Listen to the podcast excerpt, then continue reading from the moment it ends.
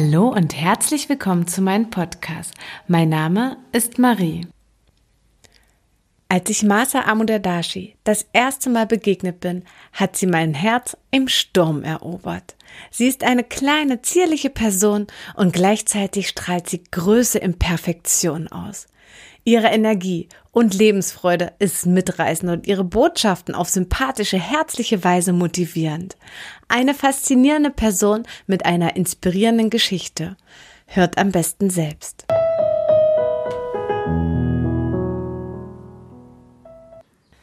Meine Familie wird im Iran politisch verfolgt und so kommen wir nach Deutschland. Deutschland wird sehr schnell zu meiner Heimat, da ich an den Iran nicht wirklich Erinnerung habe, schließlich bin ich erst anderthalb Jahre. Behütet und umsorgt wachse ich mit meiner Schwester und meinem Bruder in Hessen auf. Ich darf mit beiden Kulturen aufwachsen und doch essen, was ich möchte. Da kann es auch schon mal sein, dass es Schweinefleisch wie zum Beispiel Würstchen sind. Ich bin meinen Eltern so unfassbar dankbar, dass wir Kinder mit beiden Kulturen aufwachsen können. Ein unheimlicher Mehrwert, den ich mit 16 Jahren auf meiner ersten Reise in den Iran intensiver zu schätzen weiß. Überwältigt von den dortigen Eindrücken, den vielseitigen Ritualen, spüre ich eine starke Verbundenheit. Dieses Land entfacht eine Sehnsucht in mir, die unfassbar schön ist, weil sie deutlich macht, wie wichtig es ist, seine Wurzeln zu kennen. Als Teenager arbeite ich nebenbei in einem Buchladen und an dem Tag, als Klaus Kopjol seinen Vortrag hält, habe ich dort einen Stand und darf diesen lauschen. Ich bin unfassbar begeistert von seinem Vortrag und lass mir gleich ein Buch signieren. Er meint zu mir, was darf ich reinschreiben? Und ich sage wie selbstverständlich für Ihre zukünftige Auszubildende. Er schaut mich völlig erstaunt an, doch ihm wird schnell klar, dass das wirklich mein Ernst ist. Nicht, weil ich mich schon immer in der Hotellerie sah, sondern weil seine Worte von Begeisterung umhüllt waren. Er meint, meine Mitarbeiter stehen bei mir im Mittelpunkt, denn nur wenn es meinen Mitarbeitern gut geht, kann ich Kunden begeistern. Bei mir sind alle Mitarbeiter Unternehmer.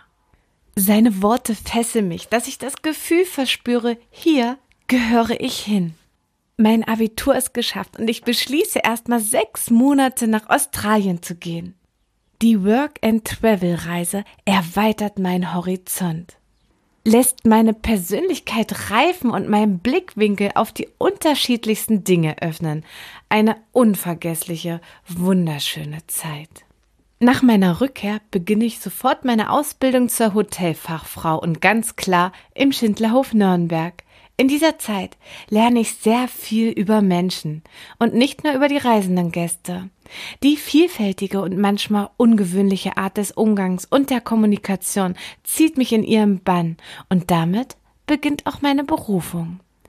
Ich beginne eine Leidenschaft für Herzlichkeit zu entwickeln, die schließlich auch Klaus Kopjol erkennt. So werde ich deutschlandweit als erste Herzlichkeitsbeauftragte ernannt. Doch wie kümmere ich mich am besten um das Wohl von Gästen und den Mitarbeitern? Hm, ich erkenne sehr schnell, dass man Herzlichkeit niemand beibringen oder aufdrängen kann. Doch man kann sie begeistern, begeistern für das Thema und ihnen die Chance geben, selbst etwas zu bewegen. Und so entwickelt sich die bestehende Unternehmenskultur im Schindlerhof immer positiver fort, was die Gäste spürbar fasziniert. Diese spannende Aufgabe ist für mich sechs Jahre die pure Erfüllung und gleichzeitig eine lehrreiche Lebensschule. Doch ich spüre, es ist Zeit, meine Flügel auszubreiten.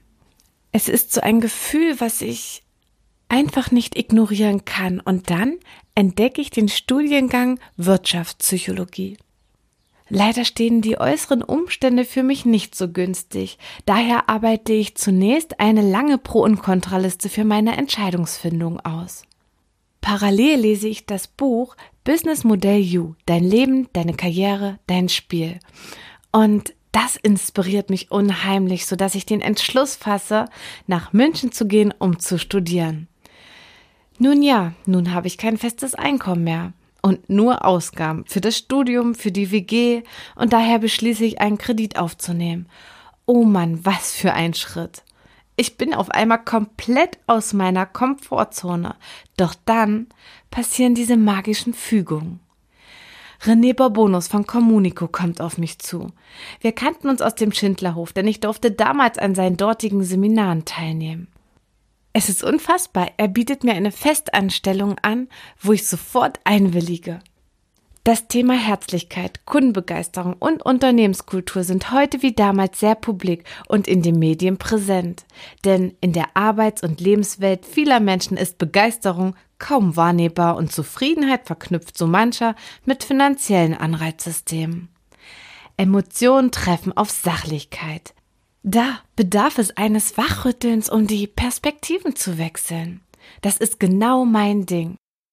René Bourbonus überzeugt mich davon, mein Wissen und meine Fähigkeiten in Vorträgen und Seminaren weiterzugeben. So starte ich mit 26 Jahren durch und habe meinen ersten Vortrag vor 500 Menschen und ab da lasse ich mich nicht mehr von meinem Weg abbringen und bekomme einen Auftrag nach dem nächsten. Mein Weg bei Communico, mein Leben in München und ich selbst entwickeln sich fortan. Mein Mann lerne ich in seiner Bar kennen. Zwei Monate später schon ziehe ich zu ihm. Zwei Jahre später heiraten wir. Und jetzt sind wir überglückliche Eltern von unserem bezaubernden Sohn. Ich bin ein unfassbar glücklicher Mensch.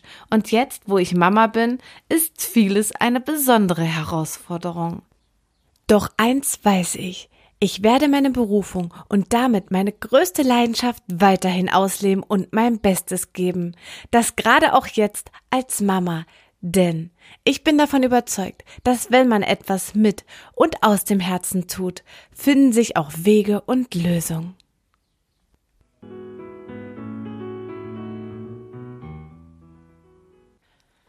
Masa Amodadashi, mit der Berufung geboren, leidenschaftlich und engagierten Menschen zu begeistern und mitzureißen.